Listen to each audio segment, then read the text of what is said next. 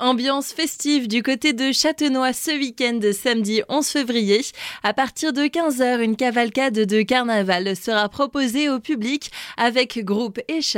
Nathalie Grismar, présidente de l'association organisatrice Nord of est avec nous pour nous parler de cet événement. On aura 19 groupes qui viennent participer, dont 9 chars qui viennent un peu de partout, euh, de Battenheim, de la vallée, du Ride. Le parcours sera toujours le même. Euh, nous partons de la salle des tisserands pour nous diriger vers euh, la maison de retraite où nous ferons une halte afin d'offrir les brioches aux résidents et nous repartons vers la salle des tisserands. Il y en a à peu près pour une heure. Un retour à la salle des tisserands où un peu de musique attendra le public avant la suite des festivités un concert de la musique de Colmar qui se fait une joie de nous montrer ce qu'ils savent faire. Et dès 17h, c'est un spectacle qui sera proposé avec JD La Magie. Il fera un spectacle d'abord sur scène, puis il fera du close-up euh, au niveau des tables. Il y aura pour les enfants, il y aura pour les adultes. L'ambiance carnavalesque jouera ensuite les prolongations et se poursuivra avec de la musique et de la petite restauration jusqu'à 21h. Il y a une animation musicale par après pour que les gens puissent rester, s'amuser encore, danser s'ils veulent.